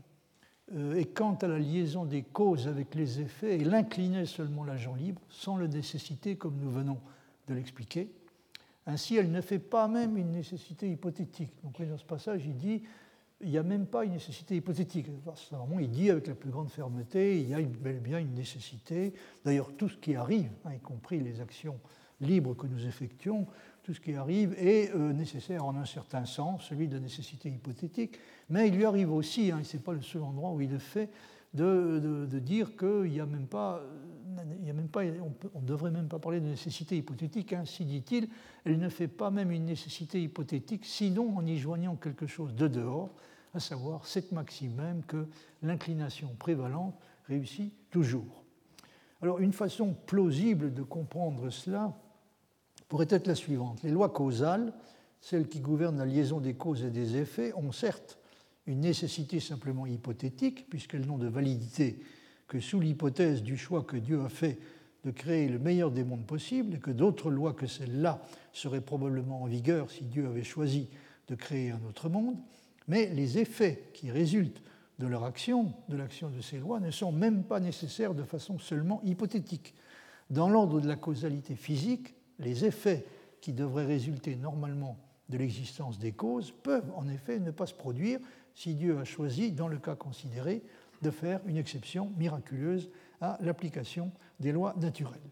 Et dans l'ordre de la causalité psychique, on peut dire que même le bien apparent, qui est perçu comme étant le plus grand de tous, n'entraîne pas par lui-même nécessairement le choix. Il ne sera pas nécessairement choisi, il ne le fait qu'en vertu d'un élément supplémentaire, une inclination dominante qui pourrait justement ne pas être dominante, tout comme il se pourrait, hein, c'est ce que dit l'Église, que euh, la maxime qui énonce que l'inclination prévalente, l'inclination dominante l'emporte toujours, cette maxime pourrait ne pas être vraie. Évidemment, elle n'est pas nécessairement vraie. Alors la marge de manœuvre dont dispose ici Leibniz est évidemment étroite, pour la raison suivante. Pour que la liberté soit possible, il est indispensable que même les raisons les plus fortes ne nécessitent pas. Mais qu'elles ne le fassent pas ne peut en aucun cas signifier que nous conservons toujours la possibilité de les ignorer ou de choisir en connaissance de cause, de nous laisser déterminer par des raisons moins bonnes, puisque cela reviendrait en fin de compte à, euh, à exiger que nous disposions de la possibilité d'agir sans raison en dépit des raisons.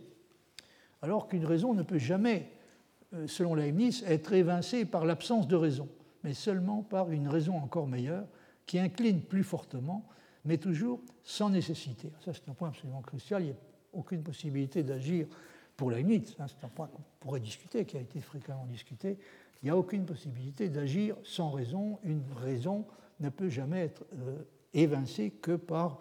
Elle ne peut pas être évincée par l'absence complète de raison, elle ne peut être évincée que par une raison qui se présente comme une raison meilleure, qui n'est pas forcément une raison meilleure, mais qui en tout cas nous apparaîtra comme euh, une raison meilleure. Donc en d'autres termes, Leibniz s'est confronté au problème suivant, il lui faut trouver le moyen d'éviter à la fois la nécessité stricte qui priverait l'action de toute valeur morale, et euh, donc la nécessité stricte, par exemple, sous la forme de la plus rigoureuse de toutes les nécessités, c'est-à-dire la nécessité logique, donc ce genre de nécessité priverait l'action de toute valeur morale, mais il faut éviter aussi la liberté d'indifférence, qui est, aux yeux de Leibniz, une absurdité conceptuelle. Certains auteurs, comme par exemple Dunscott et Molina, ont soutenu que pour que la liberté soit possible, il faut que même après que la délibération pratique est arrivée à son terme, et a fait apparaître clairement un objet déterminé comme étant le meilleur de ceux qui se proposent, il faut que la volonté puisse rester complètement indifférente et capable aussi bien de choisir l'objet qui a été jugé le meilleur qu'un objet moins bon ou pas d'objet du tout. Hein, ce genre de pouvoir que certains, euh, théoriciens, en particulier dans Scott et Molina, mais pas, seulement eux, ont, euh, ont, reconnu à la volonté, hein, c'est-à-dire la volonté de se déterminer de façon absolument souveraine, hein, c'est-à-dire euh, même après que euh, un bien euh, apparent a été, sélectionné, est apparu comme étant le, plus grand de tous, a été reconnu comme tel par l'entendement, même après que ce genre de choses s'est produit, il faut que la volonté conserve la liberté pleine et entière hein, de, ne, pas, ne pas choisir, de ne pas le choisir, voire éventuellement de ne rien choisir. Autrement dit, les auteurs dont nous parlons considèrent qu'il ne peut y avoir de liberté s'il n'y a pas la possibilité d'une indifférence complète même en raison les meilleures et les plus fortes qui puissent exister, à savoir celle qui consiste dans l'existence d'un bien qui apparaît comme étant indiscutablement le meilleur et par conséquent celui qui doit être choisi. Alors j'avais cité l'année dernière, bon je, je vais, je n'en ai plus pour quelques minutes, je vous prie de m'excuser d'avoir été aussi long pour cette première séance. Je vous avais cité l'année dernière donc, un passage euh, d'un livre de Cudworth euh, intitulé Traité du libre arbitre. Il s'agit d'un Cudworth est un, platonicien qui appartient à ce qu'on appelle l'école de, Cambridge, euh, dont Leibniz connaissait, connaissait euh, les, œuvres. Alors, le, traité du libre arbitre, dont le passage que vous avez sous les yeux est extrait, est un livre qu'il n'a pas pu lire parce qu'il il est posthume. Il a été publié pour la première fois seulement en, 1838, mais le, ce, qui, ce, qui, est dit dans ce passage est quelque chose que Leibniz aurait approuvé pleinement. Cudworth dit ceci il est d'autres personnes qui, pour sauver le phénomène, bon, peu importe quelles sont les autres personnes auxquelles il fait allusion, ce qui nous intéresse, ce sont les personnes dont il parle dans ce passage, il est d'autres personnes qui, pour sauver le phénomène du libre arbitre, croient indispensable de supposer que tout d'abord la volonté, bien qu'aveugle, détermine pourtant l'entendement, à la fois à s'exercer et à spécifier ses objets. Donc oui, l'entendement est sous l'emprise de la volonté, c'est la volonté qui le, détermine à, exercer son, pouvoir, et c'est elle qui, spécifie ses objets, c'est-à-dire qui le contraint à faire porter son attention sur telle ou telle espèce d'objet. Et quoique l'entendement qui est nécessaire dans ses jugements propose seulement à la volonté ce qu'il pense devoir être fait, ou son dernier jugement pratique dans le cas en question, et rien de plus, avec pour seul but d'attirer la volonté et de l'inviter à cela. Néanmoins, cette souveraine, souveraine ou impératrice de l'âme qu'est la volonté aveugle, demeure aussi libre et indifférente à l'égard de ce qui doit être fait que si l'entendement n'avait effectué aucun jugement dans le cas concerné et se détermine de manière fortuite sans tenir compte en aucune façon de ce dernier. Donc la volonté a la capacité d'ignorer le, verdict de l'entendement. Hein, si l'entendement dit voilà quel est le bien le plus grand, en l'occurrence celui qui devrait être choisi, euh, même si c'est la, volonté, qui l'a incité donc à, se livrer à, un examen. Euh, éventuellement même un examen approfondi, euh, susceptible d'aboutir à la détermination de celui des biens qui, était en l'occurrence, qui apparaît en l'occurrence comme étant le plus grand, et là la capacité d'ignorer complètement sa décision, dans la décision de l'entendement. C'est là le sens de la définition couramment donnée du libre arbitre, à savoir voluntas positis omnibus ad agendum requisitis potestat gere vel non agere, c'est-à-dire la volonté, même une fois que sont posés tous les réquisites nécessaires pour agir, peut aussi bien agir que ne pas agir la volonté, toute chose étant posée, y compris la dernière injonction ou le dernier jugement de l'entendement lui-même, est pourtant libre et indifférente dans son exercice, tout autant que dans sa spécification, et elle se détermine à faire ceci ou cela de manière fortuite. Il n'y a absolument pas d'autre moyen, dans l'opinion de ces gens, de sauver le libre arbitre. Alors ici, euh, nous, touchons, pour, en terminant, donc à ce qui aux yeux de la ministre représente la catastrophe euh, par excellence, c'est-à-dire la position des gens qui, pour sauver la liberté, euh, se euh, considèrent comme étant la seule solution l'introduction d'une espèce de hasard radical dans la vie mentale, hein, c'est-à-dire l'idée qu'il ne peut y avoir de liberté qu'à la condition que nous disposions euh, d'une volonté qui est capable de choisir sans raison, hein, et même de choisir éventuellement contre les, meilleures raisons. Donc le genre de volonté que, que, que Dewey qualifie de volonté souveraine ou impératrice de l'âme. C'est une volonté qui dispose d'une espèce de, de pouvoir absolu sur le, ce qui se passe dans l'âme et qui n'a besoin d'aucune espèce de raison hein, pour, pour décider euh, quelque chose, pour, décider, pour orienter les choses dans un sens ou dans l'autre. Alors, à la fin du siècle, c'est là-dessus que je voudrais terminer, à la fin du siècle, sur ce genre de questions, il y avait en gros dans la, dans la tradition de la psychologie des facultés scolastiques deux grandes orientations en compétition, qu'on peut appeler l'intellectualisme et le volontarisme. Les intellectualistes soutenaient que la volonté ne peut former une volition que quand elle est mue par quelque chose qui constitue une raison suffisante, en l'occurrence un jugement pratique qui énonce que telle ou telle façon d'agir doit être choisie dans le cas précis. Et c'est l'entendement qui euh, décide si euh, une chose euh, qui se propose, un objet qui se propose, représente ou non, enfin jusqu'à quel point une chose qui se propose représente un bien qui, qui, doit déterminer, qui doit entraîner l'action. Alors ça, c'est ce que pensent les, intellectualistes. Les volontaristes affirmaient que la délibération pratique propose plutôt un éventail d'actions envisageables, donc l'entendement propose un, un éventail d'actions envisageables entre lesquelles la volonté conserve la possibilité de décider souverainement en dernière analyse, sans avoir besoin pour cela d'être déterminé par des raisons venues de l'extérieur, ni même en fin de compte par des raisons quelconques. Pour des raisons qu'on comprend aisément, l'intellectualisme incline plutôt du côté du compatibilisme, c'est-à-dire il n'est pas gêné par le fait que la volonté ne puisse pas choisir autre chose que le plus grand bien apparent, et pas non plus par le fait que ce qui se présentera le moment venu comme le plus grand bien apparent puisse être déterminé et prédictible, au moins pour un être omniscient comme Dieu. Donc, si vous voulez, de façon générale, cette question du compatibilisme et de l'incompatibilisme, il s'agit de la compatibilité, entre le déterminisme rigoureux d'un côté euh, et l'action libre de l'autre. Donc les intellectualistes sont plus facilement compatibilistes. Encore une fois, ils ne sont pas gênés pour le fait que la volonté soit, d'une certaine façon, contrainte de choisir le plus grand bien apparent. Euh, et ils ne sont pas gênés non plus par le fait que ce qui se présentera à un moment donné comme le plus grand bien apparent soit déterminé et euh, théoriquement prédictible, en tout cas par Dieu.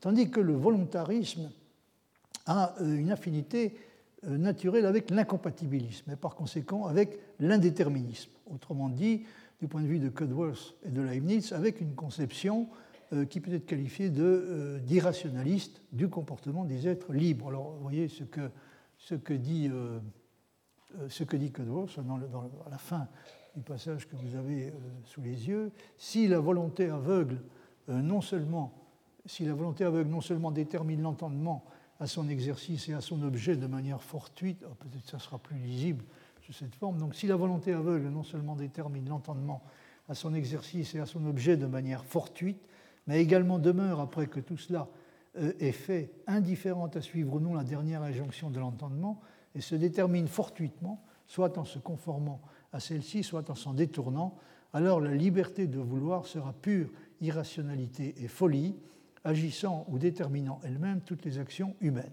Donc c'est ce que dit Cudworth toujours dans ce, passage, dans ce, livre intitulé Traité du libre arbitre. Si, euh, si ce que disent les philosophes qui critiquent Cudworth, que critique Cudworth est vrai, euh, il n'y a jamais de raison déterminante de l'action, et le hasard intervient de façon fondamentale dans le comportement, puisque même quand une raison est suivie, elle pourrait tout aussi bien ne pas l'être, aussi déterminante qu'elle puisse être en apparence, si la volonté en décidait autrement. C'est-à-dire, quelle que soit la, qualité des raisons, les raisons peuvent être aussi bonnes qu'on veut, elles peuvent être aussi fortes qu'on veut, c'est le hasard qui, règne, puisque c'est la volonté qui règne, et hein, que la volonté se détermine fortuitement. La volonté donc exerce son emprise euh, sur l'entendement par des décisions fortuites, par des décisions qui relèvent du, hasard. Euh, et euh, une fois que l'entendement s'est prononcé, le hasard intervient à nouveau dans la décision que prendra la volonté et donc dans l'action qui sera effectuée. Alors, comparer ce que dit Cudworth avec ce que dit Leibniz dans la, dans Théodicée, c'est là-dessus que je, que je, terminerai. Et on voit qu'il est tout à fait. il pense exactement la même chose que, que à propos de cette idée que sur cette idée que nous avons besoin d'une volonté souveraine et impératrice de l'âme, au sens où la décrit Cudworth, pour réussir à sauver la liberté. Et dans la Théodicée, donc Leibniz discute un, un livre dont l'auteur s'appelle, euh, si je me souviens bien, William King. Euh, le livre s'intitule euh, De l'origine du mal et il dit à propos du cinquième chapitre de ce livre qu'il euh, tente à faire voir, si cela se pouvait, que la véritable liberté dépend d'une indifférence d'équilibre vague, entière et absolue en sorte qu'il n'y ait aucune raison de se déterminer antérieure à la détermination, ni dans celui qui choisit, ni dans l'objet, et qu'on n'élise pas ce qui plaît, mais qu'en élisant son sujet, on fasse plaire ce qu'on élit. Ça, c'est une formule très remarquable et qui ne manque pas de perspicacité, euh, parce qu'évidemment, Leibniz est bien conscient du fait qu'il y a des gens qui vont lui objecter, et il y en a eu, euh, mais on peut décider quelque chose uniquement parce que c'est notre bon plaisir. On peut dire j'ai décidé de faire ça sans raison, uniquement parce que ça me plaisait. Euh, Leibniz ne croit pas au bon plaisir dans ce sens-là. Hein, si vous dites je l'ai fait parce que ça me plaisait davantage, vous exprimez déjà une préférence. Et cette préférence avait forcément une raison. Pas forcément une raison dont vous étiez conscient, au contraire, puisque justement vous pensez que vous avez décidé euh, sans raison. Mais il y a dû néanmoins euh, y avoir une raison, hein, soit, consciente, soit inconsciente. Et donc, ce qui caractérise la position des, défenseurs de la liberté d'indifférence, sa forme radicale, est qu'ils euh, sont obligés d'en arriver à peu près à dire que ce n'est pas tellement qu'on choisit quelque chose qui nous plaît, mais on fait plaire ce qu'on élit, c'est-à-dire on fait plaire quelque chose en le choisissant. Mais en réalité, donc, euh, on ne peut pas dire qu'on l'a choisi parce que ça plaisait, parce que si on disait ça, on serait obligé de reconnaître qu'on a manifesté une préférence. Donc on en est réduit à dire qu'on l'a fait plaire en le choisissant, et c'est justement ce que la Leibniz considère comme tout à fait impossible, hein, qu'on ait pu en le simplement en le choisissant, et sans qu'aucun élément déterminant euh, ait, joué un rôle avant la détermination elle-même, c'est-à-dire avant que, que, le choix soit fait, sans que rien ait fait la différence avant que le choix soit fait, il est impossible, d'après la Leibniz, que le choix seul ait fait la différence, que le choix seul ait fait la différence, et que, comme il le dit, qu'on euh, ait fait plaire ce qu'on élit euh, en le choisissant. Je vous remercie de votre attention et je vous prie de m'excuser d'avoir été aussi long aujourd'hui. Je serai moins long la prochaine fois. Retrouvez tous les podcasts du Collège de France sur www.collège-de-france.fr.